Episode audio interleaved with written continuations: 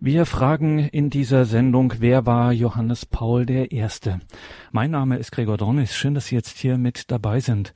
Am 26. August 1978, vor 40 Jahren, geht der Nachfolger Pauls VI. als Johannes Paul I. aus diesem Konklave hervor. Sein Pontifikat, das Pontifikat von Johannes Paul I. dauert nur 33 Tage. Am 28. September 1978 verstirbt er unerwartet. Wer war dieser Mann, dieser Albino Kardinal Luciani, dann Johannes Paul I., den man als Papst des Lächelns in Erinnerung hat? Das fragen wir heute Prälat Markus Graulich aus Rom. Markus Graulich ist Salesianer Don Boscos. Er hat im Kirchenrecht promoviert und habilitiert. Es ging dann sehr schnell in den 90er Jahren dann in Rom weiter als Professor für Kirchenrecht und dann folgte eine Karriere an der Kurie mit wichtigen Stationen wie der Apostolischen Signatur und der römischen Rota und schließlich im Mai 2014 ernannte Papst Franziskus Prälat Markus Graulich zum Untersekretär des Päpstlichen Rates für die Gesetzestexte. Im deutschsprachigen Raum ist er auch durch Veröffentlichungen bekannt, unter anderem mit dem Buch Im Glauben das Jahrwagen auf dem Weg zur Ehe. Wir haben Prälat Markus Graulich jetzt in Rom am Telefon. Grüße Gott, Prälat Graulich. Ja, grüße Sie. Guten Tag. Prälat Graulich, ich habe Sie jetzt vorgestellt, auch mit Ihrer kirchenrechtlichen Expertise. Da sind Sie auch ein viel gefragter Mann, auch in den Medien. Jetzt denkt man sich, naja gut, was hat so ein Mann über Johannes Paul I. zu sagen? So viel kann ich schon jetzt versprechen, liebe Hörerinnen und Hörer, eine ganze Menge.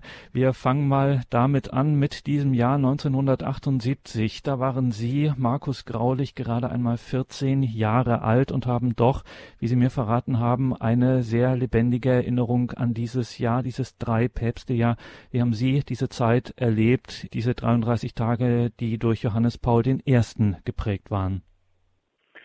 Ja, das war für mich eine sehr interessante und sehr wichtige Zeit. Äh, ich hatte mich schon immer als Messdiener und so weiter für die Kirche interessiert, auch für Geschichte und epochale Ereignisse. Und dann waren die Sommerferien 78, äh, wo dann Paul VI. starb am 6. August. Und die Zeitungen dann natürlich darüber berichteten, wie geht ein Konklave, wie geht das vor sich, was passiert da, wie wird die Geheimhaltung, was ist mit dem weißen Rauch. Und das fand ich alles sehr spannend, sowohl aus einer kirchlichen als auch aus einer historischen Perspektive und habe mich da sehr beschäftigt. Es war damals auch eine sehr breite Berichterstattung in den Medien, sowohl über den Tod Pauls VI. als auch seine Beerdigung dann und die Vorbereitungen des Konklaves und des Konklave selber. Ich habe das versucht, soweit es ging, zu verfolgen über die Medien. Damals gab es ja im Fernsehen nur drei Programme. Das war etwas weniger ausführlich als heute. Ich habe allein beim letzten Konklave auf drei Sendern kommentiert, also von daher ist die Auswahl größer geworden. Und habe das mit sehr großem Interesse verfolgt und war ziemlich bald fasziniert von dieser Gestalt des neuen Papstes, die nicht so hieratisch war wie Papst Paul VI, der immer etwas entrückt wirkte und äh, etwas fern von den Menschen, sondern der einfach durch sein Lächeln und die Art und Weise, wie er äh, auftrat, wie er rüberkam, auch in den Medien, dann im Fernsehen, eine ganz große Faszination auf mich ausgeübt hat. Das ist interessant, dass Sie das sagen. Es war ja doch auch eine bewegte Zeit. Ich stelle mir auch gerade so den jungen Markus Graulich vor mit den 14 Jahren. Trotzdem hat dieser Johannes Paul I. hat auf Sie Eindruck gemacht. Er hat Sie fasziniert. Ja. Und ähm, ich habe mich dann auch mit ihm beschäftigt. Das kam ja dann, das war dann schon nach seinem Tod, äh, kamen dann die ersten Bücher auch heraus, seine berühmte Briefsammlung, ihr Ergebener heißt es in Deutsch, im italienischen Illustrissimi, wo er in fiktiven Briefen an Persönlichkeiten äh, verschiedene Grundlagen des Glaubens auch einfach darstellt. Also die gehen von Pinocchio über Mark Twain äh, bis hin zu Gestalten der Kirchengeschichte wie Teresa von Avila, Franz von Sales und so weiter. Dann kamen auch die ersten Biografien und ich bin dann 1980 das erste Mal nach Rom gekommen im Rahmen der Ministrantenwallfahrt, die damals nicht im heißen Sommer, sondern im April stattfand. Und da war eines meiner Ziele, eben das Grab von Johannes Paul zu besuchen, weil diese Faszination immer noch weiterging. Und ich habe mir damals so eine Bleistiftzeichnung gekauft, weiß ich immer noch für 500 Lire. Seiner Zeit also ein ganz billiges Ding. Und das hat seit 1980 hängt das in all meinen Zimmern oder in all meinen Wohnungen, wo ich seither gewesen bin, hängt das auf. Im Moment ist es bei mir im Speisezimmer und viele Gäste, die ich habe, die fragen dann auch danach, warum das da hängt. Sagt Prälat Professor Markus Graulich, mit dem wir heute verbunden sind, mit der Frage, wer war Johannes Paul I., jener 33 Tage Papst im Dreipäpstejahr vor 40 Jahren, 1978. Prälat Graulich, Sie haben diese fiktiven Briefe erwähnt. Im Deutschen sind sie herausgekommen unter dem Titel Ihr Ergebener. Die hat Albino Luciani geschrieben. So hieß Johannes Paul I. ja mit bürgerlichem Namen. Erzählen mhm. Sie uns ein bisschen von diesem Menschen. Wer war Albino Kardinal Luciani? Also nach aller Beschäftigung mit ihm muss ich sagen, der war zunächst einmal ein ganz einfacher, gläubiger Mensch, der seine arme Herkunft aus einem Dolomitental nie verleugnet hat und der sein ganzes Leben, sei es als Erzieher und Professor im Priesterseminar in Belluno, sei es als Generalvikar, dann später als Bischof in Vittorio Veneto, als Patriarch von Venedig und auch als Papst, dafür eingesetzt hat, dass der Glaube weitergegeben wird. Das war sein ganz großes Anliegen den Glauben zu verkünden, den jungen Generationen. Das hat er schon als Seminarist getan. Da hat er Katechesen gehalten für die Jugendlichen in seinem Heimatdorf in Canale d'Agord. Das hat er später gemacht als Priester und das war ein Schwerpunkt seiner Ausbildung auch im Priesterseminar, dass er die Seminaristen und jungen Priester auf diese Aufgabe vorbereitet hat. Und das hat er auch als Bischof getan durch die Art und Weise, wie er gepredigt hat. Das waren sehr einfache Predigten, mit einem ganz tiefen Gehalt, die die Menschen einfach verstanden haben, wo er sehr viele Beispiele verwendet. Er war ein sehr belesener Mann. Er hat oft Beispiele aus der Literatur verwendet und äh, aus der Geschichte, die die Menschen kannten und hat sie dadurch fasziniert und für den Glauben interessiert. Also war ein tiefgläubiger Mensch, der versucht hat, diesen Glauben weiterzugeben, so wie es seine Eltern bei ihm gemacht haben. Dazu muss man vielleicht sagen, dass die Familiengeschichte von Luciani sehr besonders ist. Das war ja damals erst 1912 geboren, eine Zeit, in der viele in den Dolomiten und im Veneto nicht genügend Arbeit fanden. Die Felder waren zu klein, um die Familie zu ernähren. Und die Väter mussten oft emigrieren und zeitweise im Ausland leben. Der Vater von Luciani hat zum Teil in Deutschland gearbeitet, hat in der Schweiz gearbeitet. Und er hatte bei diesen, ähm, ja, wie soll man das nennen, Saisonarbeiten, hat er auch ein paar sozialistische Ideen aufgenommen, war also jetzt gar nicht mal so kirchlich. Und man hatte befürchtet, er wird nie die Zustimmung geben, dass sein Sohn ins Priesterseminar eintritt.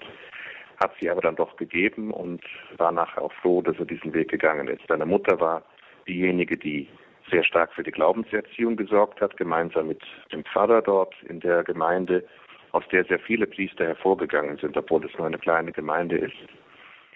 Und ja, diese Glaubensweitergabe hat ihn sein Leben lang beschäftigt.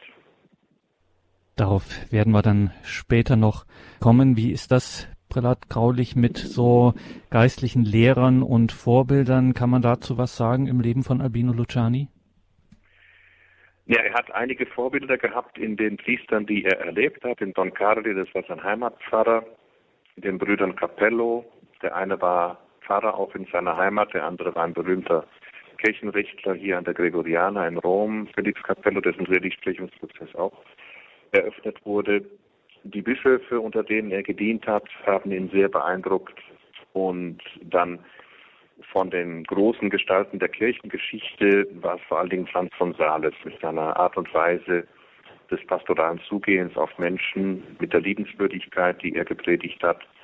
Von ihm stammt der Satz, man fängt mehr Fliegen mit einem Löffel Honig als mit einem Fass Essig. Also diese Art und Weise, die Douceur, die Liebenswürdigkeit, die der heilige Franz von Sales gepredigt hat, die hat er sich auch auf die Fahnen geschrieben. Und ich denke, in ihm kann man so ein Vorbild von Luciani sehen, für seinen pastoralen Dienst.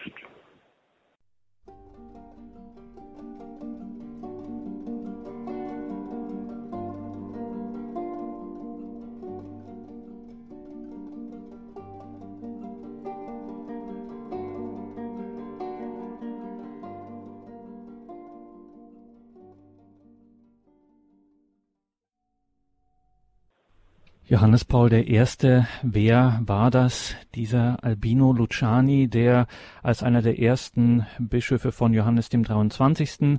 geweiht wurde und dann schließlich und schlussendlich Patriarch von Venedig wurde und als solcher dann auch 1978 vor 40 Jahren am 26. August als Johannes Paul I. aus dem Konklave damals hervorging, kann man auch von einer Theologie dieses Kardinals Luciani sprechen? Haben wir da Belege, Zeugnisse, die uns da weiterhelfen können? Ja, er hat äh, in Dogmatik promoviert an der Gregoriana über die Seele im Werk Antonio Rosminis. Hat hier dann auch Dogmatik doziert und andere Fächer und Pastoraltheologie, auch Kirchenrecht am Seminar von Belluno in, und in Feltre. Er war aber jetzt kein Wissenschaftler. Also nicht wie, wie bei, bei Josef Ratzinger, nicht der lange als Professor tätig war und auch publiziert hat. Entsprechend Luciani war halt auch Professor, aber eben in einem Seminar, nicht in einer theologischen Fakultät. Und hat außer einem Buch keine Werke veröffentlicht. Seine Doktorarbeit hat er veröffentlicht und dann ein kleines Werk für Katecheten eben. Katechese in Brosamen, Katechese in Briccioli, wo er versucht, eben eine Methode der Katechese zu entwickeln, wie man den Glauben an die Jugendlichen weitergeben kann in der Katechese und im Religionsunterricht. Es sind dann später, äh, nach seinem Tod, sind seine Schriften gesammelt worden. Es gab also neben den Illustrissimi gibt es zwei Bücher mit Exerzitienkursen, die er gehalten hat für Priester. Und insgesamt sind seine ganzen Vorträge und ein großer Teil seiner Predigten und eben dann auch seine Werke wie die Doktorarbeit und das Werk über die Katechese und diese Exerzitienkursen in neun Bänden gesammelt worden. Also es gibt die Opera Omnia von Albino Luciani in neun Bänden, aber wie gesagt, 80 Prozent sind Texte von Vorträgen und Predigten. Und diese Theologie konzentriert sich immer wieder auf die hauptsächlichen Glaubenswahrheiten, auf, auch auf die Tugenden, wie er sie auch in den Katechesenreihen bei seinem, in seinem Pontifikat angefangen hatte, Glauben, Hoffnung, Liebe. Das sind immer wieder die Themen, um die er kreist, die Marienverehrung, die Familie, die Grundgebete. Also er ist kein spekulativer Theologe, sondern ein ganz pastoraler Mensch, der versucht, die Geheimnisse des Glaubens zu durchdringen und diese Geheimnisse dann auch den Menschen weiterzugeben und zu erschließen. Sagt Prälat Professor Markus Graulich aus Rom, der Kirchenrechtler, der sich ein ja seit den Tagen Johannes Pauls I. mit diesem besonderen Pontifikat auseinandergesetzt hat, mit ihm auch verbunden ist innerlich. Prälat Graulich, jetzt haben Sie ein Schlagwort gesagt, ein wichtiges, nämlich pastoral. Es fiel ja schon auf in unserem Gespräch, dass es bei Johannes Paul I., Albino Luciani, dass in diesem Theologenleben, in diesem bischöflichen Leben das Wort Katechese, Glaubensweitergabe ähm, eine große Rolle spielt. Muss man sagen, da äh, erscheint es schon so, als ob er auch in frühen Jahren, als noch niemand an das Konzil dachte sozusagen, dass er da schon eigentlich schon mit diesem, jetzt mal im positiven Sinne, Geist des Konzils äh, doch schon sehr davon durchdrungen war. Also dieses Anliegen, äh, den Glauben zu äh, weiterzugeben, zu stärken, ähm, mit einer pastoralen Initiative den Glauben äh, wieder bei den Leuten zu verankern und äh, den Menschen zu bringen, da war er doch schon, ähm, äh, hat er genau eigentlich in diese äh, Intention, die ja auch für das Zweite Vatikanische Konzil so entscheidend war, ähm, da hat er schon mit seiner Zeit auch sehr übereingestimmt. Ja, und ich denke, das war auch einer der Gründe, warum er nicht nur von seinen Bischöfen, es waren in der Zeit, als er in Belluno äh, Generalvikar war, beziehungsweise Pro-Generalvikar waren zwei Bischöfe, die ihn schon empfohlen hatten als Bischof. Und Johannes der 23. hat ihn ja gekannt, war ja in der gleichen Provinz als Patriarch von Venedig, in der gleichen Provinz wie Belluno. Und hat dann irgendwie gefragt, wieso ist dieser Luciani eigentlich noch nie Bischof geworden? Er stimmte also mit ihm in den Haltungen überein. Dann hat man ihm gesagt, na ja, das ist ein guter Mann, äh, aber der ist so schwach in der Gesundheit und so weiter. Also wenn er ein guter Mann ist, soll er Bischof werden. Wenn die Gesundheit nicht schwach ist, dann haben wir halt einen heiligen Bischof, dann stirbt er schnell. Das ist nicht das Problem, der kann Bischof werden. Und dann war er ja auch äh, bei der ersten Weihe von Bischöfen, die Johannes der 23. vorgenommen hat, im Dezember, also zwei Monate nach seiner Wahl, ist er dann Bischof damals von Vittorio Veneto geworden. Also ich denke, da war auch eine Syntonie zwischen beiden. Und natürlich die Teilnahme am Konzil. Er hat ja praktisch von den Vorbereitungen und dann alle Sitzungen miterlebt als Bischof. Das hat ihn schon geprägt. Auch in seiner Art und Weise. Er hat versucht, auch immer in Briefen an seinen Klerus und an seine Gläubigen vom Konzil zu berichten, die Ideen des Konzils weiterzugeben. Das war für ihn eine prägende Erfahrung und da stimmte er auch überein mit, mit den Lehren des Konzils. Eine Sache muss man auch sagen, es wird ja heute oft gesagt, es gibt diesen Unterschied zwischen Lehre und Pastoral. Das war bei Luciani eben nicht. Er hat versucht, was aus meiner Sicht auch das Anliegen von Johannes war, nicht die Lehre zu ändern oder die Lehre hintanzustellen, sondern eben die Lehre zu vermitteln. Also für ihn war das, was die Kirche lehrt, was die Konzilien gelehrt haben, was die Päpste gelehrt haben, immer maßgebend. Der konnte da auch sehr streng sein, was diese Dinge angeht. Und er hat das in einem großen Gehorsam gelebt gegenüber dem Lehramt der Kirche, also hätte jetzt nicht neue Ideen in dem Sinne vom Inhalt her eingebracht, sondern ihm ging es nur darum, wie kann ich diesen Inhalt, der mir vorgegeben ist, den ich nicht selber erfinde, sondern den Glauben der Kirche, wie kann ich den heute den Menschen vermitteln, so dass sie ihn verstehen. Vielleicht ein kleines Beispiel. Es ist der 50. Jahrestag der Enzyklika Humane Vitae gewesen. Und wie viele andere Bischöfe war Luciani privat der Meinung, man könne durchaus eine künstliche Geburtenregelung erlauben. Aber als Paul VI. seine Entscheidung getroffen hatte, als Humane Vitae veröffentlicht war, hat er sie ohne Wenn und Aber verteidigt. Ohne jegliche Kritik hat er über den Papst hat gesprochen. Jetzt ist das die Lehre der Kirche. Es ist immer die Lehre der Kirche gewesen. Die ist nicht geändert worden. Jetzt gehen wir weiter mit dieser Lehre. Interessant. Ich habe vorhin auch gedacht, als Sie über die Ernennung und dann schließlich auch die Weihe zum Bischof gesprochen haben. Äh, das ist ja auch immer so eine heikle Sache. Viele, die gerade auch so in der Pastoral sehr aktiv sind und auch erfolgreich sind und auch ähm, das Vertrauen äh, der Menschen genießen, wenn die dann in so ein Amt kommen, in so ein bischöfliches Amt, dann äh, ist das ja oft, da gerät man in so einen Apparat hinein, da hat man eine bischöfliche Kurie, da hat man ganz viele Verpflichtungen und so weiter und dann verändert das auch die Person. Wie war das bei Albino Luciani? Hat er sich da äh, stark verändert oder ist er sich da in diesem, ja, in seinem Gemüt und in seinen Anliegen da treu geblieben? Geblieben? Da ist er sich sehr treu geblieben. Das liegt aber auch daran, dass in Italien die Diözesen wesentlich kleiner sind und auch die Kurien.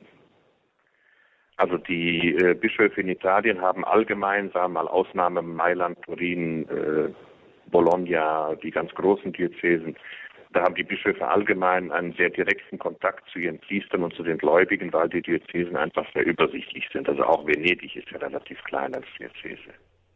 Mhm. Und er ist immer den Menschen nahe geblieben und hat sehr viele Pfarreien besucht, er hat Krankenhäuser besucht, hat Kindergärten besucht, Altenheime und hat immer versucht, diesen Kontakt zu den Menschen beizubehalten. Ist in den Ferien immer in seinen Heimatort gefahren, hat dann da auch ganz selbstverständlich die Gottesdienste übernommen. Also er ist seinem, hat er als Bischofsmotto Humilitas, Demut gehabt, dem ist er sehr treu geblieben, ist bodenständig geblieben.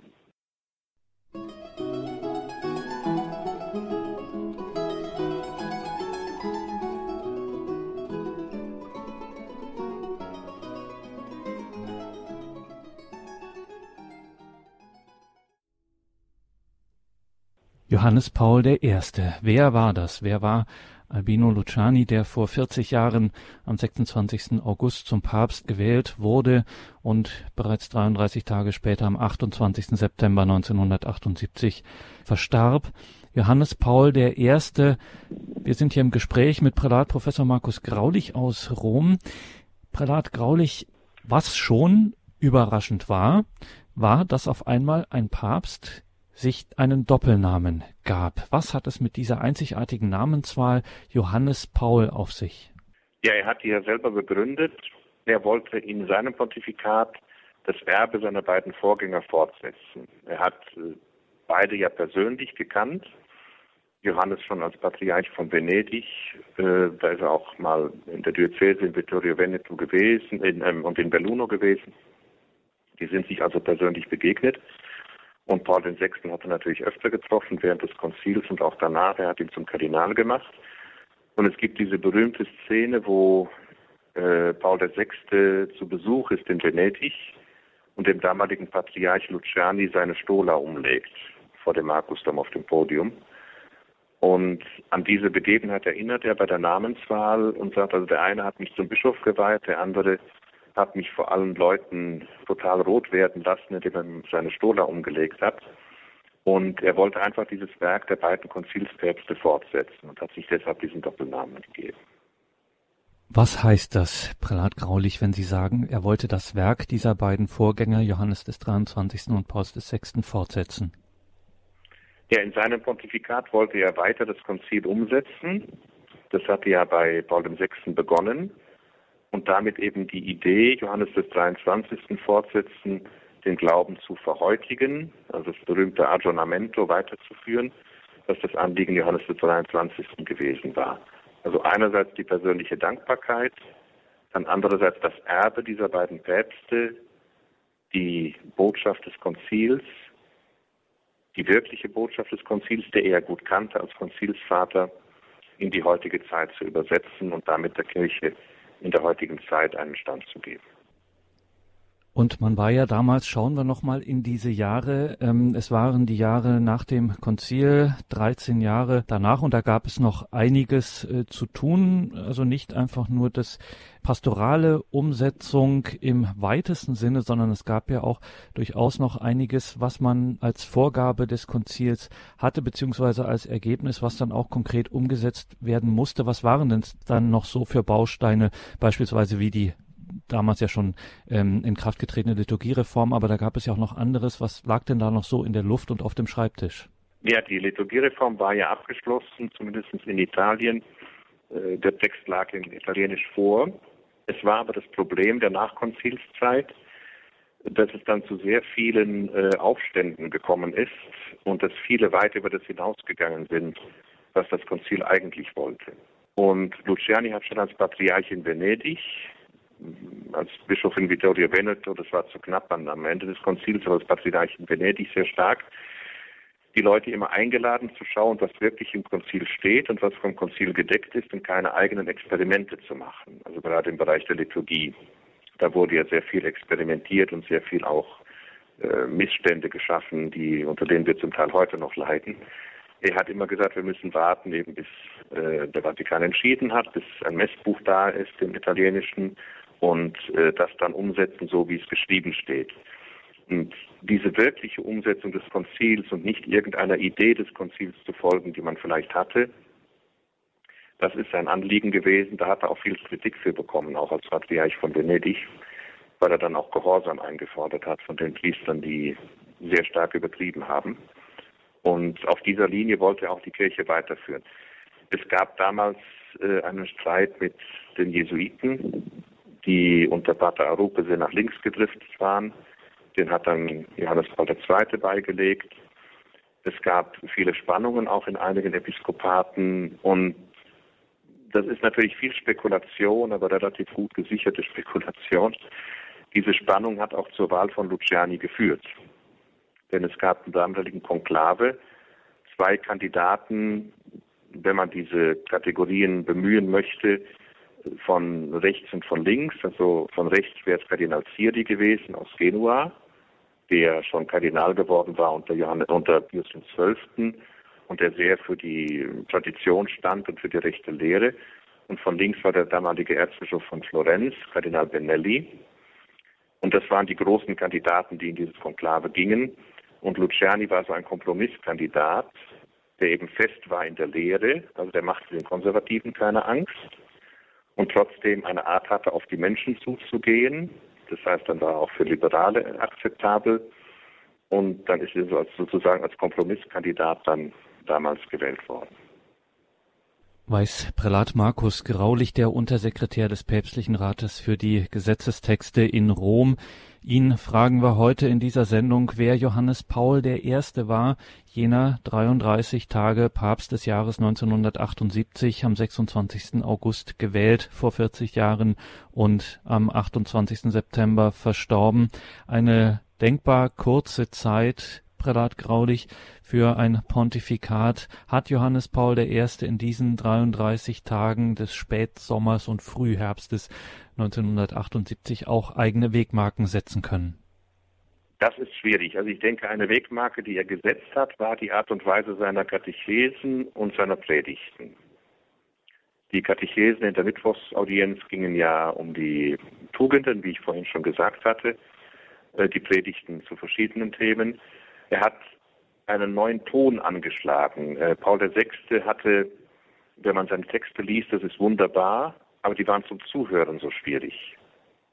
Die kann man als, als Texte sehr schön lesen. Und Johannes Paul I. hatte eben eine ganz einfache Sprache gefunden in seinen Predigten und in seinen Audienzansprachen, die die Menschen unmittelbar angesprochen hat und unmittelbar verstanden haben was dann Johannes Paul II. zum Teil auch weitergeführt hat. Also die Art und Weise, als Papst zu agieren, einfach diese Offenheit, das auf die Menschen zugehen, was dann Johannes Paul II. weitergeführt hat auf seine Weise. Äh, ich habe in einem Buch gelesen, dass dieses Konklave, das erste Konklave von 1978, so etwas war wie die Abfahrt an einem Autobahnkreuz. Also man war mit Paul VI. auf einer Autobahn unterwegs und Johannes Paul II., äh, Johannes Paul I. bedeutet dann die Schleife, die man ausfahren muss, um in eine andere Richtung weiterzufahren. Also er hat es das ermöglicht, dass dann Johannes Paul II. andere Akzente setzen konnte. War so eine Art Scharnier zwischen diesen beiden Pontifikaten. Der Unterschied zwischen Paul VI. und Johannes Paul II. wäre vielleicht zu direkt gewesen und er hat so eine Mittlerfunktion gespielt in der Art und Weise, wie er eben aufgetreten ist. Was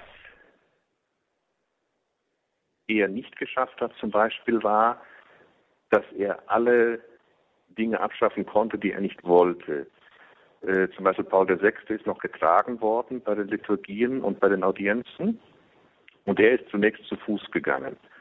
Und dann hat man ihn aber nachher überzeugt, die Menschen sehen ihn besser, wenn er sich wieder auf den Tragesessel setzt. Und dann hat er in den letzten Tagen seines Pontifikates auch wieder den Tragesessel verwendet. Also man hat sich dann auch von seiner Umgebung beeinflussen lassen, was Johannes Paul dann nicht getan hat. Er hat gesagt, wenn die mich nicht sehen, da gibt es andere Möglichkeiten und hat dann zum Beispiel in der Audienzhalle äh, alle paar Meter so ein Podest einbauen lassen, äh, wo er dann hochstieg, damit sie ihn sehen konnten und so weiter. Das hat Johannes Paul I. noch nicht getan, da war er zu demütig für. Aber er war so ein guter Übergang. Und es gibt Prälat Graulich, da fragen wir jetzt auch mal den, ähm, den Kirchenrechtler und Kenner auch der Szene. Es gibt einen Seligsprechungsprozess, ähm, der für Johannes Paul I. läuft. Wie ist denn da der aktuelle Stand? Ja, äh, sein Seligsprechungsprozess hat ja immer zwei Teile. Der wichtigste und umfangreichste Teil ist der erste, wo es darum geht, den sogenannten heroischen Tugendgrad festzustellen eines Kandidaten. Und dieser Prozess hat in zwei Etappen stattgefunden, ist inzwischen abgeschlossen. Er hat also den Rang eines Dieners Gottes jetzt äh, und ihm wurde der heroische Tugendgrad zuerkannt. Dieser Prozess hat stattgefunden zunächst in äh, Belluno, in der Diözese, in der er geboren ist, von 2003 bis 2006. Und in diesem Prozess wurden 167 Menschen befragt, die ihn persönlich kannten und die Auskunft geben konnten über die verschiedenen Stationen seines Lebens. Dann sind die Akten nach Rom gekommen, da wurden die studiert und geprüft. Man hat festgestellt, äh, es fehlen Aussagen über die Zeit seines Pontifikates. Und hat dann nochmal 21, meistens Kardinäle, auch Papst Benedikt, befragt, äh, wie sie die Zeit des Pontifikates erlebt haben. Und danach ist das alles abgeschlossen worden. Dann geht es in eine Kommission von Theologen und schließlich in die Kommission der Kardinäle. Und die haben dann zugestimmt, dass ihm der heroische Tugendgrad zuerkannt werden kann. Und jetzt warten wir auf den zweiten Teil dieses Prozesses, wo es dann darum geht, ein Wunder, was auf die Fürsprache Johannes Paul I. geschehen ist, anzuerkennen und danach kann die Seligsprechung erfolgen. Wer war Johannes Paul I.? Das haben wir in dieser Sendung gefragt. Wir waren im Gespräch mit Prälat Markus Graulich, der Untersekretär des Päpstlichen Rates für die Gesetzestexte in Rom. Prälat Graulich, das ist eine immer wieder vielleicht ein bisschen klischeehaft auch gestellte Frage. Trotzdem, sie ist schon ernst gemeint. Zum Abschluss unseres Gesprächs hat Johannes Paul I. unserer Zeit, unseren Tagen noch etwas zu sagen, beziehungsweise was hat er uns heute zu sagen? Ich denke, die Botschaft seiner, seines Pontifikates oder seines Lebens ist einfach diese Einladung zum einfachen, demütigen Glauben. Er hat seinen Glauben im Gehorsam gegen die Kirche und gegen das Lehramt gelebt und hat ihn eben versucht weiterzugeben. Und das ist auch seine Einladung, dass es nicht Wichtigeres gibt, als den Glauben in seinem eigenen Leben zu leben und ihn an die weiterzugeben, die uns in irgendeiner Weise anvertraut sind, sei es an die eigenen Kinder, sei es an die Menschen, die zu uns kommen in einem, und in einem Gespräch Rat suchen, sei es an die Menschen, die uns begegnen in der Pastoral oder in anderen Gesprächen, auch zufällig im Zug oder im Flugzeug, und in demütiger Haltung das anzunehmen, was die Kirche lehrt, um es weiterzugeben an die Menschen, die Orientierung suchen. Und das eben in einer Gelassenheit, die er auch ausgestrahlt hat, mit einem Lächeln, nicht mit Gewalt und dann den Glauben dadurch weiterzugeben. Ich glaube, das ist seine Botschaft für die Kirche von heute. Wer war Johannes Paul I.? Das haben wir in dieser Sendung Prälat Markus Graulich aus Rom gefragt. Der Kirchenrechtler, der Untersekretär des Päpstlichen Rates für die Gesetzestexte, hat sich seit den 33 Tagen des Pontifikates von Johannes Paul I. intensiv beschäftigt und stand uns heute hier Rede und Antwort zu diesem besonderen Papst, der am 26. August 1978 als Nachfolger von Paul VI. aus dem Konklave hervorging und bereits 33 Tage später am 28. September 1978 vor 40 Jahren überraschend verstarb. Von unserem Gesprächsgast Prälat Markus Graulich liegen auch einige Publikationen vor. Als allererstes zu erwähnen das Buch gemeinsam mit Ralf Weimann geschrieben Im Glauben das Jahrwagen auf dem Weg zur Ehe, ein Ehevorbereitungsbuch für Paare, die das Wagnis der Ehe eingehen möchten und im Glauben das Ja wagen möchten. Nähere Angaben dazu in den Details zu dieser Sendung im Tagesprogramm auf horeb.org. horeb.org. Danke, Prälat Graulich, für diesen Einblick in das Leben von Johannes Paul I. Der heroische Tugendgrad ist von Papst Franziskus anerkannt worden, also es fehlt nicht mehr viel für die Seligsprechung. Dann schauen wir mal. Danke nach Rom. Wir lassen Sie nicht gehen, ohne dass Sie uns nicht zuvor den Segen gespendet haben. Der Herr sei mit euch. Und mit deinem Geiste. Es segne und behüte euch der allmächtige Gott, der Vater, der Sohn und der Heilige Geist. Amen. Amen.